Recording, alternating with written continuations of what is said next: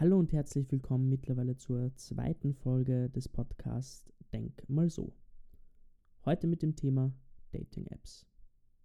Ich meine, wir kennen das doch alle. Idealerweise äh, tut man seinen Traumpartner, seine Traumpartnerin irgendwo auf der Straße kennenlernen, durch den Freundeskreis, in einer Diskothek, whatever. Wir wissen aber alle, dass das nicht so einfach ist oder meistens nicht so gut funktioniert, wie wir uns das alle vorstellen. Wir leben im 21. Jahrhundert, wie leiwand, wie geil.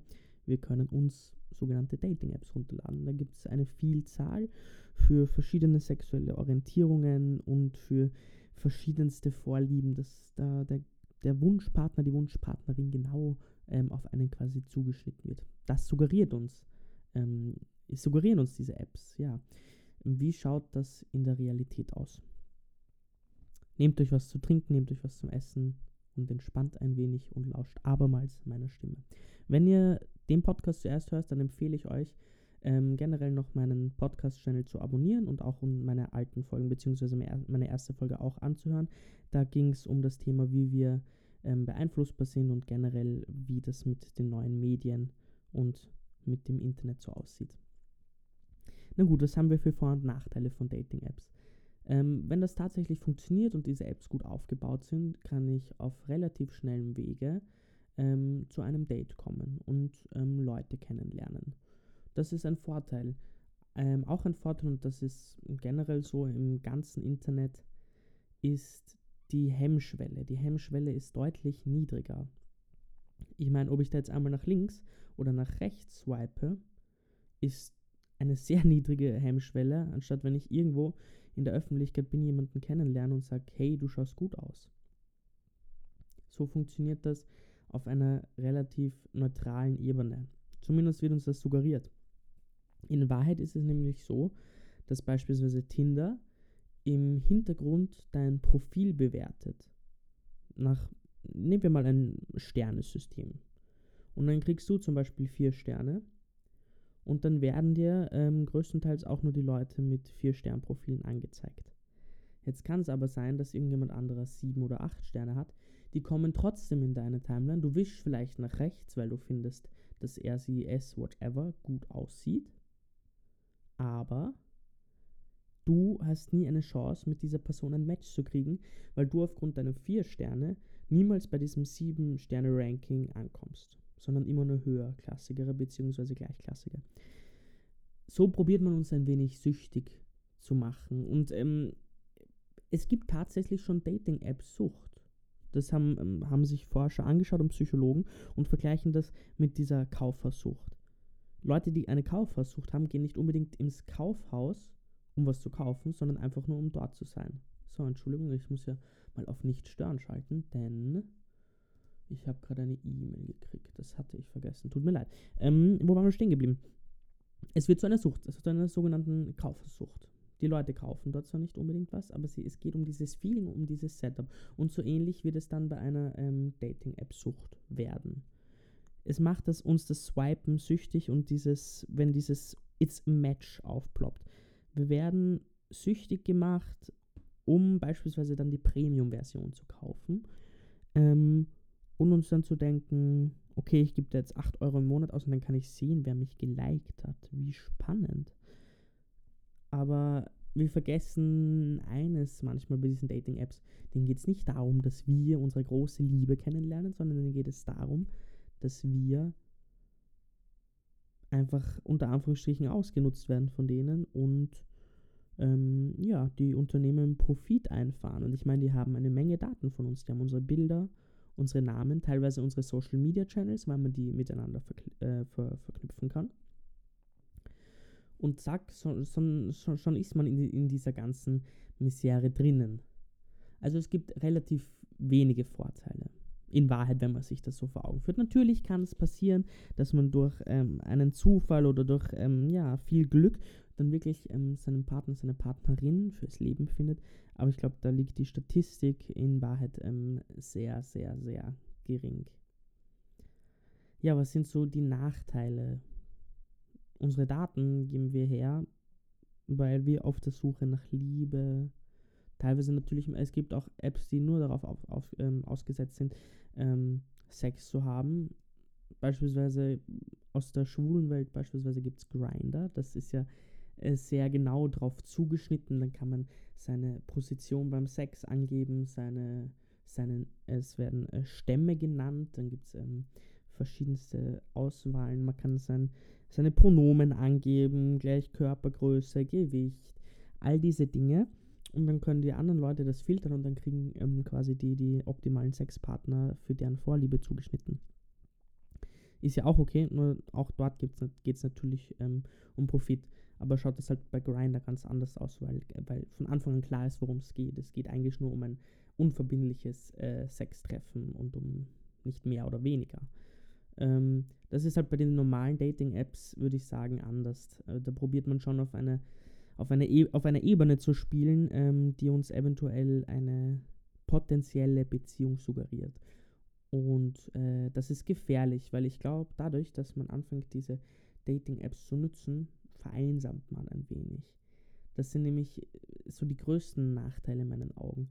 Weil wer geht dann schon, wie man, wie man sagt, so auf die Pirsch, das ist jetzt sehr arrogant ausgedrückt, oder wer geht dann einfach noch feiern, um Leute zu, äh, kennenzulernen. Das machen dann die wenigsten von uns. Da bleiben wir lieber zu Hause, haben eine sehr geringe Hemmschwelle, aber auch eine sehr geringe Chance, nur damit wir vielleicht nicht aktiv werden sollen oder Leute ansprechen. Es ist schwierig. Ich, ich, es, es ist selbst für mich auch ab und an ähm, schwierig, jetzt sich zu überlegen, kann man Menschen sagen, dass sie gut ausschauen? Kann man das sagen in Zeiten von ähm, MeToo und sowas, die sehr, sehr wichtig sind? Ist das natürlich alles ein wenig schwieriger geworden. Was wird direkt als Übergriff bewertet und was nicht? Das ist halt immer im, im Auge ähm, der, der ähm, ja, gegenüberstehenden Person, was man da jetzt als ähm, übertrieben ja, vermittelt bekommt. Also kann man einem Menschen heute noch sagen, so, hey, ich finde dich schön. Geht das noch? Geht das nicht?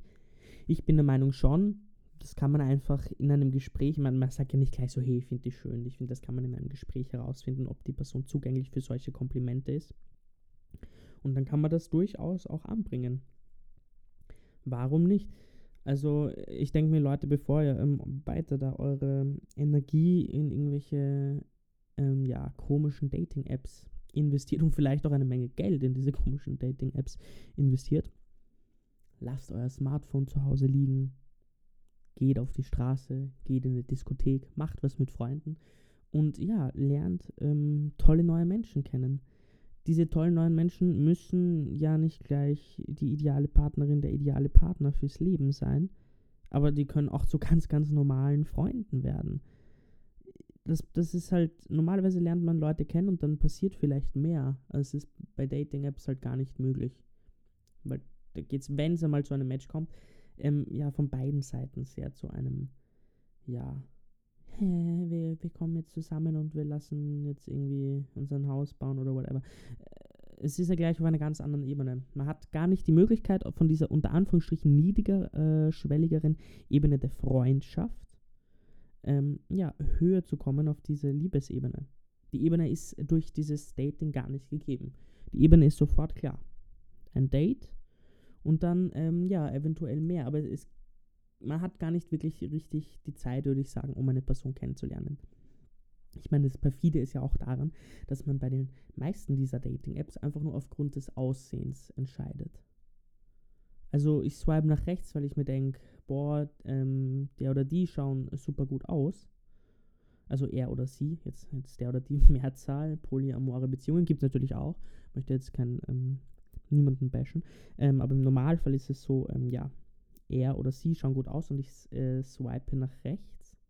Nur weil ich das Bild gesehen habe. Ich weiß nicht, ob das ein Charakter ist, der sich mit mir matchen würde, ähm, ob, ob das zwischenmenschlich generell passt, ob wir ähnliche Hobbys haben, Interessen.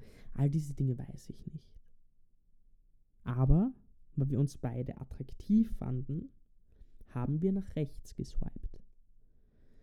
Aber ist das schon alles? Wir finden uns nur attraktiv. Dann können wir ja gleich einfach wieder nur so zu einem Sextreffen ähm, überschwenken wie das die meisten auch tun. Aber das ist ja der Grund, warum dieses Dating ähm, und diese Dating-Apps meistens nicht funktionieren.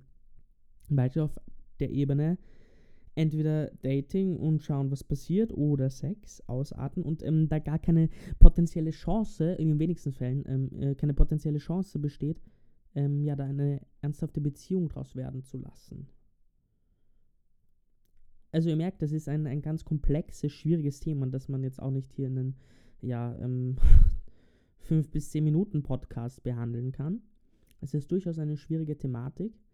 Ähm, ich bin nach wie vor der Meinung, dass es am besten ist, wenn man rausgeht und die Leute so face-to-face -face kennenlernt. Auch wenn die Hemmschwelle natürlich deutlich höher ist. Aber ich sage euch aus Erfahrung, das bringt euch viel für euer Selbstbewusstsein. Ihr lernt auch so viele, viele not, äh, notte, nette, neue Leute kennen. so. Ähm, ja. Also bevor ihr süchtig werdet, euer Geld dort ausgibt oder whatever, lasst es bleiben und lernt so die Menschen kennen. Auch für die, für die das schwierig ist aufgrund ihrer Sexualität, weil es dann einfach nicht so viele gibt und die Auswahl dann natürlich sehr gering ist, probiert es einfach. Gebt es nicht auf, stay strong und ich sag mal so, bis jetzt sind die meisten an den Mann oder an die Frau gekommen. Also ich wünsche euch einen schönen Tag noch, eine gute Nacht, was auch immer ihr gerade tut und geht in Zukunft raus und lernt Leute kennen. Also viel Glück und ciao.